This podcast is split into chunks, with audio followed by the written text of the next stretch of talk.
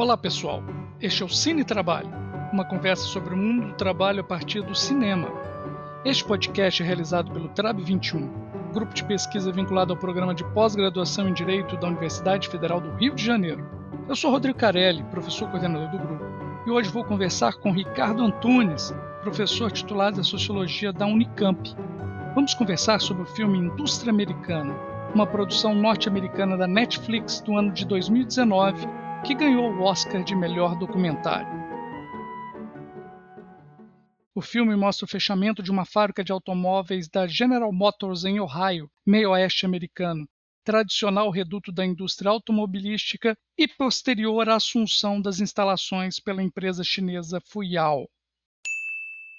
Atenção, a intenção é trazer muitos spoilers. Where you sit today used to be a General Motors plant, and now there are over 1,000 employees working here.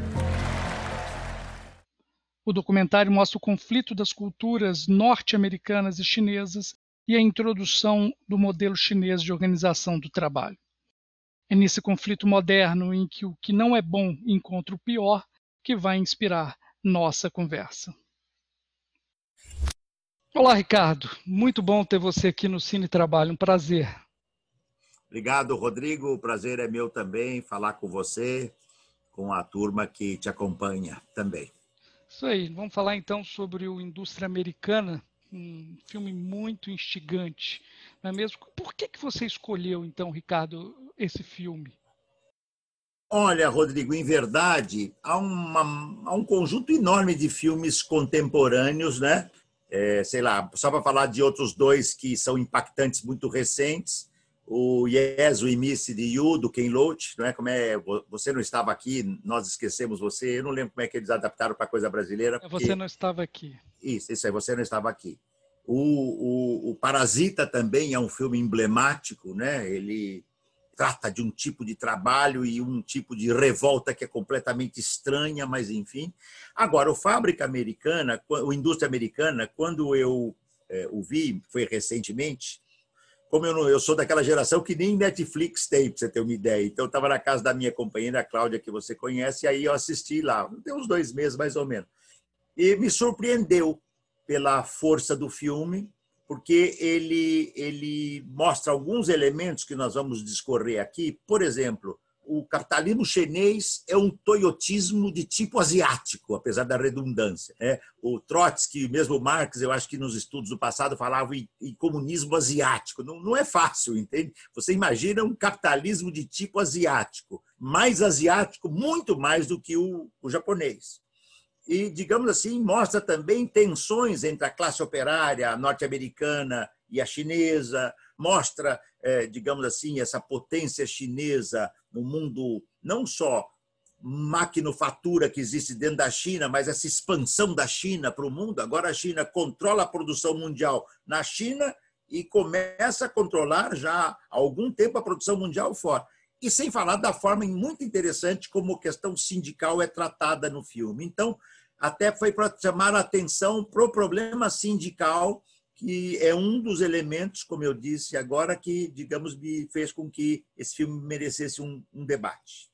Ok, são muitos pontos que a gente pode tocar realmente, porque o, o, o filme ele é um, um retrato, obviamente um retrato como todo retrato, ele é parcial, ele é a partir de uma determinada visão, né? então uma visão norte-americana e uma visão saudosista, digamos assim, né? e ao mesmo tempo, justamente por ser uma visão americana e saudosista, ela também é uma, uma visão, digamos, em cores, em tons assim favoráveis a um passado glorioso e a um estilo de trabalho norte-americano que também a gente sabe que não é lá essas coisas, não é mesmo claro. comparado com o chinês. Mas comparando com o chinês, né, mesmo comparado com o chinês não, porque comparando com o chinês há um choque. Né? Então há um choque. Então a primeira coisa que aparece o filme é realmente um choque. Um choque de quê? De cultura. Então, claro. seja uma cultura de produção, seja uma cultura de trabalho, ou seja uma cultura de vida, né? Então, uma cultura de um capitalismo de repente meio diferente um do outro, ou um exacerbando o outro? Como é que você vê isso? Isso, eu acho que você levantou uma, um, alguns pontos importantes. Quer dizer, eu conheci a China em 2015, conheci a Índia em 2014. Só para você ter uma ideia, eu fui para a China falar sobre a precarização do trabalho. Quando eu cheguei na China, eu pensei comigo, eu moro na Suíça e não sabia. Eu moro na Suíça e nós, e nós não moramos na Suíça, né? em nenhuma perto. parte da Suíça, mas foi o que me veio à mente. E eu cito às vezes essa frase porque foi o que eu pensei. Até que eu tive que, eu tinha preparado já, eu ia fazer duas ou três conferências, eu tive que dizer a precarização do trabalho no sul do mundo ocidental. Que aí eu livrava a minha cara. Eu vou falar do que eu sei, do, do nosso sul do mundo aqui, ou do Ocidente, porque no Oriente é diferente. E eu tenho acompanhado é, um pouco, estudado um pouco as condições de trabalho na China. As tentativas de suicídio. Em 2010, tivemos 16, se a minha memória lembra bem, 16 tentativas de suicídio na Foxconn. O sistema da Huawei, da Alibaba chinesas, funciona à base do chamado sistema 996. É, o que é o nosso sistema 996? Trabalham das 9 da manhã às 9 da noite, às 9 da noite, ou seja, 12 horas, com prévia interrupção de alimentação, seis dias por semana. E eu me impressionou muito há anos atrás, há uns 10 anos atrás, quando eu vi um comentário de um, eu não lembro se era o, se era o representante do governo chinês ou alguma figura importante do governo chinês, até dialogando com o governo Lula, na época, que ele dizia assim: me interessa conhecer a regulação do trabalho que existe no Brasil, porque não há regulação do trabalho na China.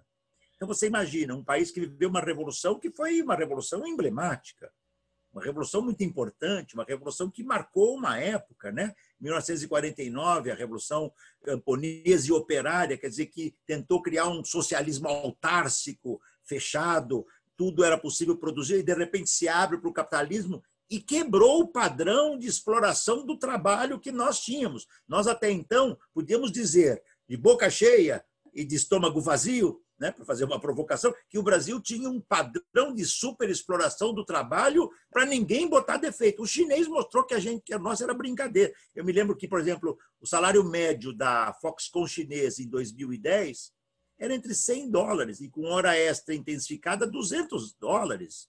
Né? Se a gente for for calcular na época, ao preço do dólar brasileiro, ele era muito inferior ao salário mínimo de uma empresa do porte da Foxconn, que tem várias unidades parramadas da China, e para quem não sabe, né, a Foxconn é uma grande empresa global de terceirização. Não existe nenhum produto que diga esse produto é Foxconn. Ela monta a Apple, a Nokia e tantas outras, e hoje se esparrama, tem inclusive uma unidade da Foxconn aqui em Jundiaí, tá certo? Entre Campinas e São Paulo.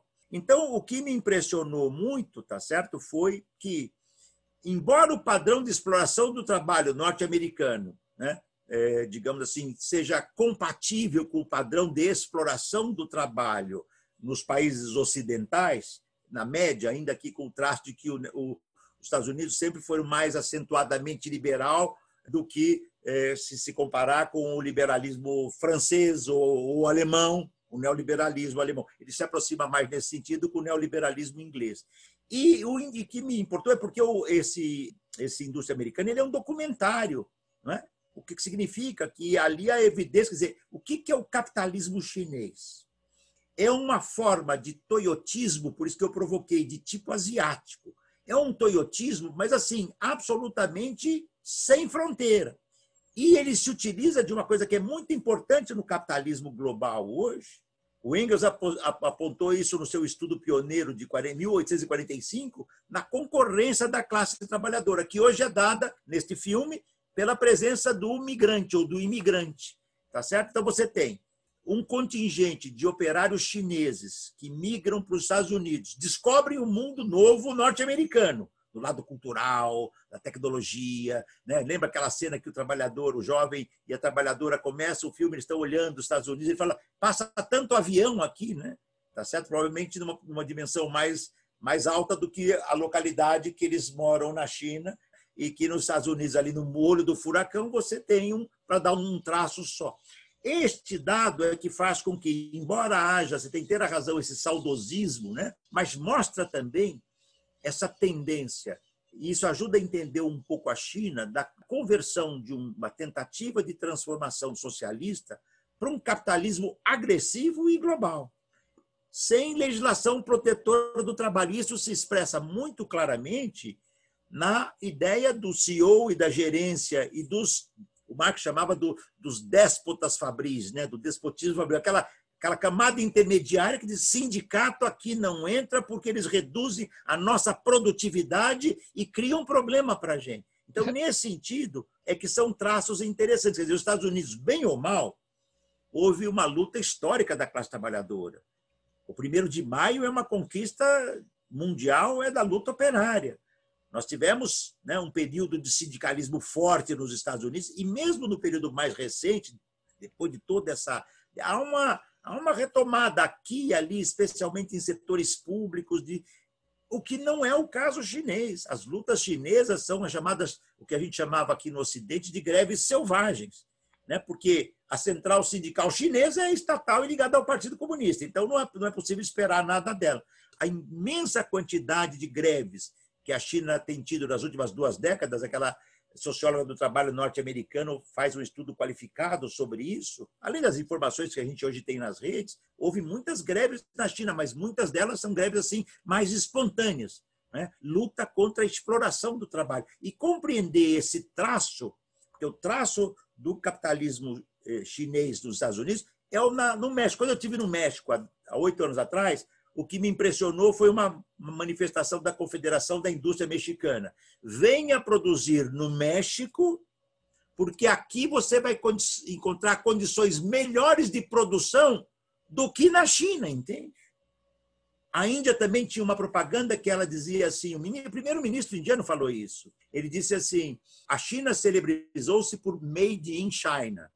Nós, na Índia, queremos nos celebrizar por Make in Índia, produza na Índia. Qual é o discreto charme do capitalismo indiano? Mais exploração do trabalho do que na China. Como a China se tornou pautada por mais exploração do trabalho do que no Brasil, como tínhamos nos anos 60, 70, 80. Esse acho que é o traço rico né, que aparece neste filme. E aí tem um embate, e ao mesmo tempo mediado pela Claro, tem uma coisa que eu acho que é forte no mundo hoje, nós estamos vendo isso no caso brasileiro, que é um pouco esse ódio, né, que não é à toa que o Trump teve quase metade dos votos nos Estados Unidos, esse ódio contra o estrangeiro, e o estrangeiro hoje é o chinês, aquele ódio que no passado era o mundo soviético, a União Soviética, hoje é o chinês, é o vermelho. Ainda que a gravata do Trump também deve ser ironia da história, seja vermelha. Acho que ele só tem uma, entende? Porque a gravata dele deve, deve é fétida, entende? Ele deve babar, né? Ele baba e ele não troca de gravata, porque sempre, eu estou naturalmente fazendo uma metáfora grotesca, a gravata dele sempre é a mesma, né? porque acho que ele não tem outra. Então, quer dizer, esse é o cenário que nós temos. E o filme dá pistas, e esse é o último comentário que eu já estou falando muito nessa rodada, porque ele mostra que não tem nenhuma corporação hoje, das grandes, seja no, das plataformas uberizadas, seja nos hipermercados, seja na grande indústria automotiva, não tem nenhuma plataforma hoje que não levou a ferro e fogo aquele ensinamento do Hayek. O Hayek dizia, no pós-segunda guerra, o sindicato de classe é um inimigo do capitalismo. Então, tem duas alternativas para enfrentar a questão sindical.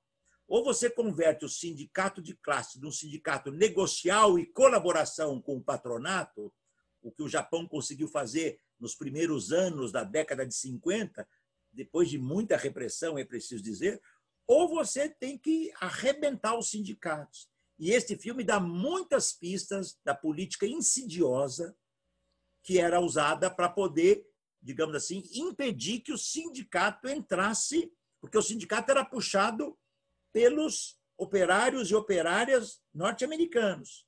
E os chineses, como não tem prática sindical, sabem que vem de um país que é uma ditadura. Né? Os Estados Unidos também são uma ditadura, mas elas são ditaduras de forma diferenciada, por óbvio. Embora é muito estranho um país onde, em geral, quem tem mais votação não ganha, seja exemplo máximo de ditadura no mundo. Né? Na eleição passada, a, de a democracia, teve, né? teve mais votos e perdeu a eleição. Coisas do mundo. Então, esse é o cenário que tornou, digamos assim, essa dilemática Estados Unidos e China, que hoje é crucial na geopolítica do mundo também. Queria ressaltar algumas coisas, vou voltar em alguns pontos que você tratou aqui, o Ricardo, porque são bastante ricos. É, depois a gente chega nos sindicatos. Eu acho que os sindicatos a gente pode deixar um pouco para frente, porque é uma questão que merece um tratamento somente da questão dos sindicatos. Mas o que me parece, a partir da sua fala e a partir do filme, é que antes, estamos falando 15 anos atrás, nós tínhamos então uma exportação de produtos chineses para o mundo. O que a gente pode estar percebendo, e o filme pode dar uma pista nesse sentido, e você falou mesmo aí da Foxconn no Brasil, e o filme demonstra uma empresa chinesa nos Estados Unidos, produzindo dentro dos Estados Unidos, podemos de repente estar é, vendo uma exportação de um modelo de relações de trabalho chinês um modelo de produção, um modelo de relações do trabalho que está invadindo, de repente, os países. Obviamente, com toda a resistência. Aqui no Brasil tem a resistência aqui da Foxconn, tem a resistência lá norte-americana, e o filme demonstra bem uma cena que, para mim, é, é clara nisso: é o espanto nos olhos dos norte-americanos quando eles vão visitar a fábrica na China perante tudo que eles veem. É, assim, o, é um olho de espanto, como se estivesse eh, vendo um extraterrestre chegando aqui. Então há uma resistência de não incorporar o que está acontecendo ali daquele outro lado. E você falou muito bem do, do 996, desse tipo de trabalho, que é um dos que propagandeiam isso mais é o Jack Ma, que é o proprietário da Alibaba, que é o modelo que agora se está esparramando, que é o modelo de trabalho em plataforma, é um modelo completamente sem proteção. Esse modelo que você chamou muito bem no seu livro de privilégio da servidão, né? esse novo tipo de trabalho que se encaixa, para mim, se encaixa muito bem nessas plataformas que se pretendem ser feudos que terão seus servos todos ali, que só encontrarão trabalho por intermédio dos senhores feudais, que são essas plataformas. Então, o que eu vejo também a partir da resistência, isso vai ser uma provocação para você continuar aqui, é que hoje o que você percebe de resistência, o que mais aparece de resistência para a gente, por exemplo, é uma greve mundial da Uber. Isso chama a atenção da gente.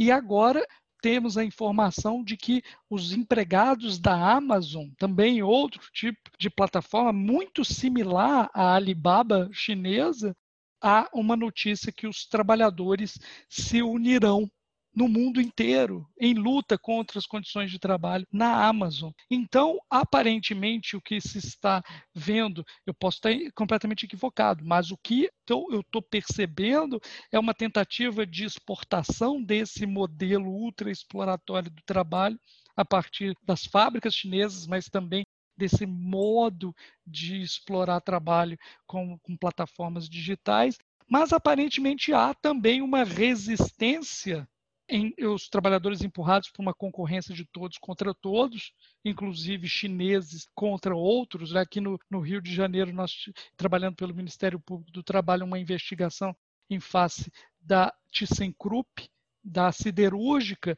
que tinha contratado 500 chineses e eles estavam lá construindo a siderúrgica. Então, temos aqui no Brasil também algo que aconteceu aqui no Brasil similar a isso do filme. E eu vejo a questão da resistência, essa luta dos trabalhadores da Amazon e da Uber e a paralisação dos apps que teve, o break, do, o break dos apps. Como é que você vê isso aqui? Olha, o, o Rodrigo, é bem interessante isso. Quer dizer, primeiro, assim, até para a gente ser mais justo para com a China, não é ela responsável por essa tragédia do mundo do trabalho. Né? Nós estamos vendo que essa demolição dos direitos do trabalho, tá certo? Essa devastação no trabalho, ela tem uma causa estrutural muito profunda, né? A crise que começa em 1973 se agudiza em 2008, 2009, onde você tem, por um lado, uma força sobrante mundial de trabalho. Não há nenhum país do mundo que não tenha força sobrante de trabalho. Nenhum, nenhum. Você vai para Cuba, tem excedente de trabalho, com todas as diferenças, por isso eu estou citando esse exemplo. Você vai para a Índia, na Índia você tem provavelmente algumas centenas de milhões de trabalhadores desempregados. Eu vi isso. Não precisa falar, ah, mas a OIT fala. A OIT tem estimativas. Ninguém sabe quantos desempregados tem nem na China, nem na Índia em precisão. Você tem estimativas, aproximações. É muito difícil, porque o que você define como emprego? Quem trabalha uma hora por semana é empregado? Eu não considero quem trabalha uma hora por semana empregado. E o critério qual é o seguinte: eu não deveria se eu trabalhar só uma hora por semana. É simples assim. É claro, então, primeiro ponto, que essa devastação ela começa muito intensamente no mundo dos serviços, com a privatização dos serviços e a combinação de alta tecnologia, alta tecnologia, com uma política deliberada das grandes corporações, todas elas, indústria, agroindústria, serviços, serviços industriais, indústria de serviços, esse complexo, porque o capital tomou conta de tudo. As zonas de não mercadoria, as zonas de não capital são cada vez mais. Até as penitenciárias já são empresas metamorfoseadas em empresas, eh, parcerias, tá certo? E, e, e alguns experimentos já com gerência totalmente privada, como forma de extração de lucro e de mais-valia em penitenciárias. Quer dizer, não estamos falando mais nem de educação, de previdência, telefonia, saneamento, etc. Agora, o que eu acho que é interessante do caso chinês porque o caso chinês tem, por um lado, com essa mutação profunda na Revolução Chinesa e a sua e o nascimento eu chamaria assim de uma contra-revolução dentro da revolução, né? Mutatis mutantes tem similitudes com o que se passou na União Soviética eh, nos anos 20 com a vitória do stalinismo e tudo que veio depois. Esse é um processo muito complexo. Né? A China conhece o que é o capitalismo da periferia. E a China chegou no topo do capitalismo, porque hoje é o seguinte: né? Xangai, quando eu entrei em Xangai no primeiro dia, eu, eu desci em Xangai. Primeiro é o seguinte: a primeira surpresa foi no avião. O voo era direto, parava num país agora que eu nem lembro qual é, da Oriente Médio, mudávamos de aeronave e pegávamos outro avião. Então, quase não foi voo direto, mas com uma parada. E todo mundo perguntava: para onde que você vai? O que, que você faz? Bom, primeiro todo mundo se eu era a única aves rara lá, porque eu era o professor. O professor é sempre uma figura curiosa, né? Ah, você é professor da onde? Para todo mundo que eu perguntava, que sentava do lado, que é a hora que você vai jantar, você é 24 horas sem falar nada, você conversa até com o demônio, tá certo? Eu perguntei para todo mundo que eu perguntei, para onde, o que você vai fazer em Xangai? Que eles perguntavam para mim. Eu vou debater na universidade e tal que eu perguntava para eles, o que vocês vão fazer na Xangai? Vão na feira de Xangai. No terceiro eu perguntei, mas o que tem na feira de Xangai? Cara respondeu: tem tudo. Tudo que você quer produzir no mundo hoje, você compra em Xangai. Então, por exemplo, eu, eu, eu conversei com os três. Um produzia meias, o outro produzia indústria, cozinha industrial, e o terceiro já nem me lembro, mas todos iam, contratavam a produção na China, a entrega em 30, 40 dias aqui, e ele dizia: olha, se eu for produzir uma meia aqui para vender por 70, 80 reais, eu gasto 30. 35 na China, eu faço por 2 dólares a unidade, que daria naquela época alguma coisa como 4, 4 reais e meio. Então, eu não produzo meia mais no Brasil, eu produzo na China. Então, o capitalismo chinês, ele tem a experiência de um capitalismo de tipo industrial, que ainda tem elementos do taylorismo, e este, essa fábrica de vidros é muito interessante porque ela é taylorizada e, e toyotizada. Ela tem elementos claros do taylorismo. Mas nenhuma hoje indústria forte consegue sobreviver se não incorporar elementos do toyotismo em várias dimensões. Nem que seja aquele mito de que você é colaborador, de que você é participante, de que você deve. Porque né, nesse exemplo da China, da fábrica americana, é uma fábrica que ainda tem elementos do taylorismo. É, é uma fábrica que você toyotiza, mas você mantém algumas formas que têm a ver com o passado da produção, para um tipo de indústria como esse. Então, você certamente vai ver ali essas duas coisas. E a China tem uma capacidade de explorar a classe trabalhadora que ela demonstrou profundamente nesse período. O interessante, então, é que você tem lutas operárias na China nesta década, neste século inteiro. A semana passada, nós tivemos a terceira grande greve ao longo de cinco, seis anos, posso estar errando aí um ano a mais, um ano a menos, na Índia. 250 milhões de trabalhadores. Greve na Índia, meu caro, é, do operariado indiano, são 250 milhões de trabalhadores fazendo greve, entende? E, ao mesmo tempo, você tem aquilo que eu dizia lá no privilégio da servidão, uma nova morfologia da classe trabalhadora vai gerar uma nova morfologia das lutas sociais, das formas de representação. Então, como que o trabalhador que está na plataforma, que ele estava trabalhando no passado como motoqueiro terceirizado, depois rodou, fez bico, foi empreendedor, arrebentou, não tem mais nada, voltou para a fábrica, e de repente a alternativa para sair do desemprego. Hoje, a única alternativa que te tira do desemprego em questão de poucas horas é, são os aplicativos. Mas você, como dizia minha mãe, vai comer o pão que o diabo amassou. É simples assim, mas você consegue o emprego. E todo mundo prefere comer o pão que o diabo amassou se estiver passando pelo flagelo do desemprego, porque aí não tem nem o pão amassado. Aí você não tem nem o pão amassado que você come, tá certo? Se você não tem outra coisa, para de novo falar de modo figurativo. Então, o interessante é que você tem lutas importantes. Eu vi lutas importantes na Itália, eu vi lutas importantes em Portugal. Em Portugal houve uma manifestação muito importante que gerou, inclusive, um movimento chamado Precários, precárias, é arroba, inflexíveis. Eles dizem, nós somos precários tá certo? Mas nós somos inflexíveis, nós não vamos ceder à curvatura total. Nós não vamos fazer aquela curvatura que a minha cabeça vai entrar embaixo da minha perna e eu vou olhar para cima. Imagino que eu vou olhar se eu enfiar a minha cabeça embaixo da minha perna. Quer dizer, que, que visual que eu vou ter, entendeu? E então você, você tem na Itália um movimento chamado San Precário, em Milão, você, tem na, você teve, ele já desapareceu, em Nápoles, um movimento parecido da juventude precarizada, chamada Clash City Workers. Você tem movimentos que vão surgindo, eu citei só alguns casos, há muitos, o da Ita na Espanha nós vimos durante as rebeliões, né, que sinalizam para novas formas de luta. E foi muito interessante porque a pandemia ela ajudou a desnudar a mistificação do empreendedor fraude ideológica utilizada para tirar o caráter de assalariamento de um trabalhador e de uma trabalhadora que às vezes trabalham 8, 10, 12, 14, 16 horas por dia e que tem, acabam sendo convencidos de que eles não são assalariados porque eles são empreendedores. Lembra do Ken Loach? Primeira cena, o, eu não me lembro o nome do ator que chega, né? e ele começa a conversar com o CEO, entre aspas, lá da, daquele galpão, e ele fala: Eu quero trabalhar com vocês. O cara fala: Não, não, não, não, não. Você não vem aqui para trabalhar para mim, não.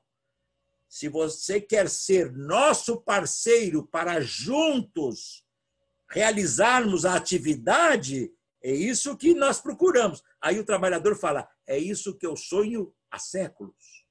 E aí, quem não viu o filme vai ver o que acontece com ele.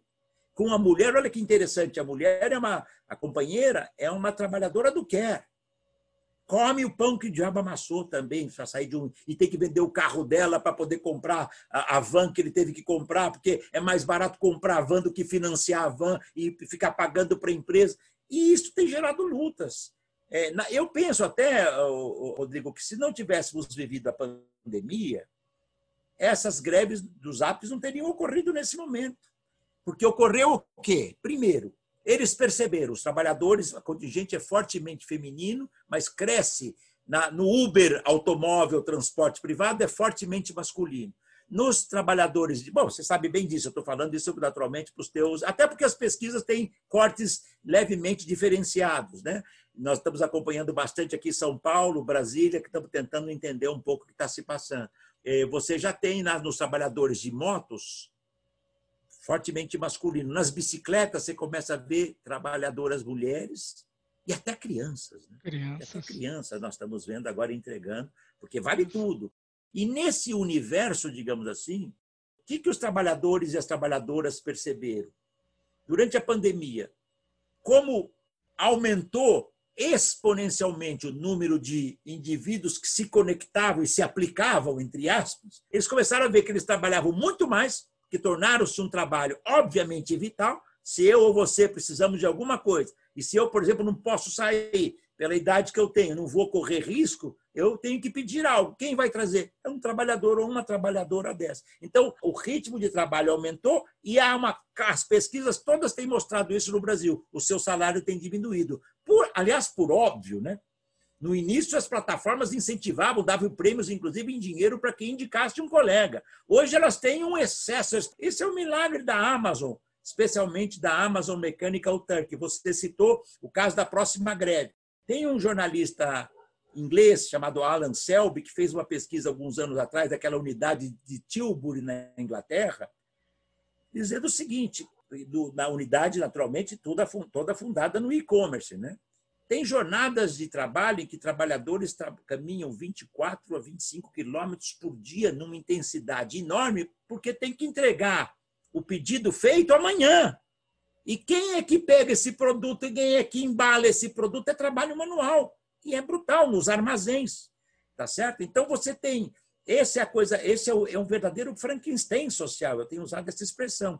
Alta tecnologia combinada com alta exploração do trabalho e alta expoliação porque todos eles também são dependentes do sistema financeiro para financiar o carro ou para alugar o carro, para financiar a moto ou alugar a, moto, o mesmo para a bicicleta. Para ter um aplicativo, tem que ter um celular. Para ter um celular, você tem que ter recursos para pagar. Ou seja, é um mundo infernal. Isso. E a pandemia mostrou, né? nós vimos vários depoimentos dele. Nós não, durante a greve, nós não somos empreendedores, nós somos proletários. Nós somos trabalhadores, tá certo? o Galo usa uma frase que é legal, ele fala alguma coisa assim: se nós entregamos a nossa força de trabalho, nós somos trabalhadores. É. Né? Se nós, entregadores, entregamos também a nossa força de trabalho, vendemos, nós somos trabalhadores. Mas o grande problema, o, Ricardo, é que o, o Galo, para mim, a mim me parece, ele mesmo fala várias vezes, é que ele é uma exceção.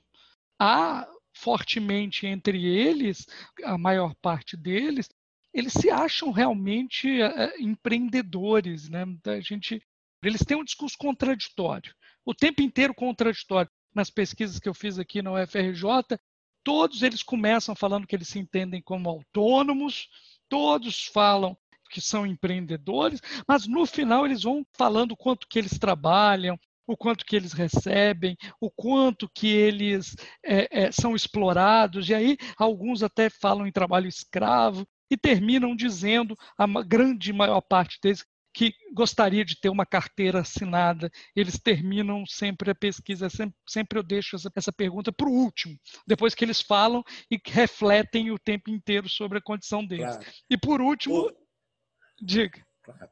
Não, não, não, termina, termina, está muito bom, termina. Não, é isso, a última pergunta eles falam que eles são empregados. Mas estou preocupado aqui com o tempo aqui, ô, Ricardo, e eu não posso deixar a questão do sindicato para trás, e que no filme é importante, extremamente importante. Né? Tem uma frase do chefe chinês que vai lá para os Estados Unidos, e na resistência deles ao sindicato, que ele diz: perder dinheiro é ainda pior que um sindicato a, a visão do sindicato é a visão tipo pior do que isso é só se a gente perder muito dinheiro, é uma coisa assim realmente infernal.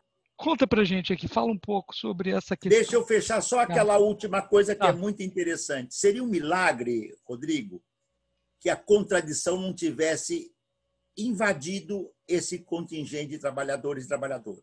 Porque um trabalha na construção, outro era feirante, outro era proprietário e perdeu tudo, outro era motoboy. E, de repente, o outro, eu já peguei um taxista, peguei em Portugal, que ele era gerente de uma dessas unidades, acho que era da Toyota e tal. Ele disse, agora eu só faço esse bico aqui, porque, claro... Então, é muito heterogênea e muito diferenciada, mas eu uso também uma coisa meio metafórica. Tem a lua de mel. A é, lua de mel, puta, é tudo bacana, entende? Todo mundo pensa igual, nós temos os mesmos objetivos de vida, a vida é uma maravilha. Depois vem a lua de fel, aí a coisa muda. E é assim, e a pandemia ajudou. Então, o Galo ele tem um traço político, mas eu já participei, certamente você também, de debates com vários representantes de Brasília, do Rio, de São Paulo, do Rio Grande do Sul, que você tem expressões que não são idênticas ao galo, mas são aproximadas. Agora, você tem talvez a massa, não é por acaso que uma parte importante desses trabalhadores votaram em quem eles dizem que votar. entende? Não é por acaso. Mas veja bem, é um processo de luta. A pandemia ajudou. A questão sindical ela é muito importante, como eu estava dizendo já no início da, da nossa conversa. No, na concepção de um CEO chinês que se enriqueceu, tá certo, nas últimas duas décadas, meu caro, na China, eu, eu, eu um dia nós fomos passear num desses é, hotéis espetaculares na China, não pelos hotéis, eu não tenho nenhum coisa, mas o meu amigo que estava comigo, o Gilbert Ascar, não sei se você conhece de nome, é um professor da Universidade de Londres, é uma figura espetacular, um homem um intelectual profundamente crítico, da velha geração da esquerda, e falou: Ricardo, eu quero visitar esses hotéis para ver a arquitetura chinesa. Vamos? Eu falei: vamos. Meu cara, quando você está num hotel desse, os carros que você vê, eu nunca entrei em hotel aqui no Brasil que tenha isso. E olha que de vez quando a gente faz um debate aqui ali, passa pelo menos o estacionamento. Só aqueles carros monumentais. Você tem uma burguesia hoje na China, chinesa e na China, que é portentosa. E ela aprendeu que o sindicato é nefasto debatendo com um querido amigo que já se foi, prezo muito ele, Domênico Lossurdo, um dia eu conto o debate que eu tive com ele lá, ele simpatizava com a Revolução Chinesa e o processo chinês atual. Eu não, mas ele é uma figura, eu, eu, eu considero o Lossurdo uma figura muito especial, muito culto, e diferença, se eu não respeitar quem pensa diferente de mim, coitado de mim, pobre de mim, é outra coisa. O Lossurdo dizia, Ricardo, ele era muito defensor do socialismo chinês. Sabe que o Lossurdo disse para mim? O problema da China é que o núcleo dominante do Partido Comunista Chinês é neoliberal. Isso dito por um simpatizante. E o Lossurdo tem uma alma anti-neoliberal. O livro dele, inclusive, que critica o liberalismo norte-americano, é poderosíssimo, é uma bomba, porque mostra que aquilo, entendeu? Então, o que nós temos nesse cenário? Uma clara concepção antissindical. E ela é muito mais bruta, ela é muito mais agressiva. Como diz o senhor, se o sindicato entrar, nós vamos perder produtividade, vamos perder lucro. Mas tem que dizer isso com, com um pouco de fair play num dado momento, aí maneira. Então vamos levar os norte-americanos para lá para poder fazer. Mas o que é fundamental, vá, por exemplo, nesses grandes hipermercados. A política antissindical deles é violenta, eles não aceitam. A rede norte-americana mais poderosa já teve muitos processos, inclusive nos Estados Unidos, por esta eh, repressão ou coibição à atividade sindical. Vai, Aqui no Brasil exemplo, também, grande supermercado, no Rio de Janeiro. Isso, isso. Vamos pensar, tá certo, nas plataformas. Tem uma coisa, Rodrigo, que é importante. Isso não exime um outro problema que numa outra vez a gente pode fazer, que é o seguinte, a tragédia porque passou também o sindicalismo brasileiro. Tá certo? Quer dizer, tem um sindicalismo corrupto, claramente mafioso, uma vertente mafiosa do sindicalismo, que nasceu do velho peleguismo e tal, por suposto. Tem o sindicalismo de classe que se metamorfoseou num sindicalismo negocial e gostou. Quando você vai para uma estrutura sindical, meu caro, que o dinheiro era garantido pelo imposto sindical e depois pela taxa assistencial, bom, aí você. Quem é que quer voltar para a fábrica? É raro o sindicalista brasileiro que, indo para o sindicato, quer voltar para a fábrica, porque ele vai para outro mundo. E quando a sua consciência, a sua cabeça, o seu ideário não é forte, e eu conheço vários sindicalistas que foram muito combativos, mas que o ideário era meio vazio, entende? E quando o ideário é meio vazio, ele se preenche com qualquer coisa, entende? E quando você começa a ter carro, secretária, isso, aquilo. Agora, independente disto, o neoliberalismo sabe muito bem que o sindicato é sempre uma forma importante de defesa. E você vê que, na, no caso dessa fábrica chinesa, eles chegaram a fazer uma política insidiosa. Vamos contratar operários norte-americanos jovens, porque esses não têm a cultura sindical, e esses sabem que o sindicato é corrupto e eles vão ser desempregados. Ou seja, até o corte geracional eles cortaram. Eu lembro quando eu estava na Inglaterra estudando pesquisando lá na Universidade de Sussex, que escreveu, escreveu meus sentidos do trabalho, tinha uma pesquisa inglesa, meu caro, que dizia assim: nas horas do dia, quem trabalha mais? De manhã, os mais velhos eram muito mais produtivos, porque eles não iam aos pubs de noite e não enchiam a cara. Quando o velhinho lá dos 40, 50, 60 começava a chumbar de tarde e queria descansar, o jovem começava a rachar né? a impulsão maquínica ali para poder passar logo à tarde para ele ir para o pub às sete da noite. Entende? E o capital sabe que o sindicato é uma barreira. Eu, nunca, eu sempre disse que nós vivemos uma crise sindical muito profunda, mas eu duvido que o sindicato se extingua sobre o capitalismo. Então, tem experiências. Estados Unidos, Inglaterra, por exemplo, Muitos sindicatos se enfraqueceram tanto. Os mais importantes sindicatos hoje são fusão de vários sindicatos. Eles buscaram formas unificadas. Não tem sentido ter um sindicato de professor, outro de funcionário, outro disso, quando você pode ter um sindicato do conjunto dos trabalhadores públicos, entende? Então, é, eu não sei se você lembra, eu gosto muito de futebol. Você gosta de futebol? Gosto. Que time que é o seu? Sou tricolor carioca. O verdadeiro. É, flu, flu. flu. Né? Eu, eu sou corintiano. Tinha um tinha um presidente do Corinthians que ele era rico e ignorante. Aliás, são, são formas do ser que muitas vezes eh, caminham para e passo, a riqueza com a ignorância. Ele dizia assim: é uma faca de dois legumes. Sim. Porque ele era inimaginável que ele soubesse falar corretamente uma faca de dois gumes. Sim. E o sindicato também. Nós estamos vendo o ressurgimento de formas de luta que vão nos ajudar a enfrentar essas questões, esses desafios. Ricardo, me diz, qual que é a cena mais marcante para você do filme? Rapaz, olha, eu não sei se tem uma cena mais marcante, mas eu cheguei a marcar pelo menos duas. Um é aquela cena em que uma trabalhadora negra, ela diz, olha, se a gente não tem contrato, eles burlam. Então nós precisamos ter contrato. Para ter contrato é preciso ter sindicato. Porque eu, como mulher e como negra, se eu não tiver um sindicato aqui, eu não consigo nada porque nunca consegui. Na sequência dela tem um trabalhador, homem negro, que vai dizer o oposto. Vai dizer: olha, o sindicato vem aqui, vai querer passar por cima da gente, ele vai querer estragar o que nós eu estou satisfeito com o meu salário. Então, duas figuras eh, negras, pretas, uma mulher e que chama essa atenção. Mas você vê a dilemática ali presente. Um já estava, e a campanha foi yes, você quer se filiar ao sindicato ou não? E dentro da empresa as pessoas usavam não, no, né? não quero me filiar. Um outro, um outro importante é aquele depoimento. Eu citaria esses dois, porque são muito. Sabe aquele, aquele chinesinho que parecia simpático, mas ele era dedo duro. Ele, ele perseguia o cara que ele sacava que tinha coisa, ganhava a confiança dele, ficava amigo dele e ele diz daqui duas semanas ele está demitido, porque eu não sou amigo dele, eu sou aqui espião, entende? O que mostra aquilo que eu mencionei no início, você tem uma massa de despotismo fabril e da concorrência na classe operária. O Engels tinha razão quando em 1845 dizia que a concorrência é um dos principais desafios que a classe trabalhadora tem que superar para que ela possa de fato é, repensar, reinventar o mundo, que é um imperativo crucial do, do nosso tempo.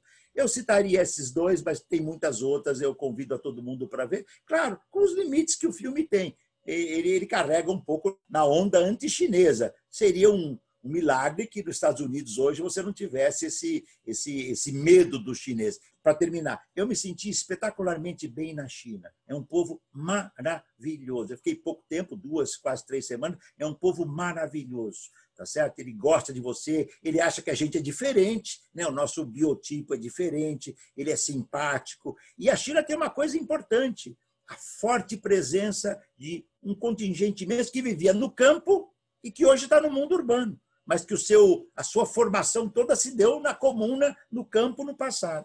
Então, é, é isso, meu caro. Acho que espero tenha ajudado esse debate aí para entender um pouquinho os dois caminhos para o capitalismo, o chinês e o norte-americano. Né? Afinidades e desencontros entre ambos, entende? Isso aí. E no filme, assim, o que, é, o que você acabou de falar aí me traz dessas cenas e algumas outras é para alguém, um jurista brasileiro como eu, alguém do direito, o que chama a atenção, mesmo com a figura, eh, com a tentativa de eh, mostrar, porque ele, esse filme é produzido pelos Obama, então é, é uma tentativa de um, uma pintura ali um verniz ali dentro daquele negócio, mas o que me chama a atenção é a legislação que permite atos antissindicais nos Estados Unidos, que o que seria completamente absurdo no Brasil, essa possibilidade de você ficar falando para a pessoa não sindicalizar.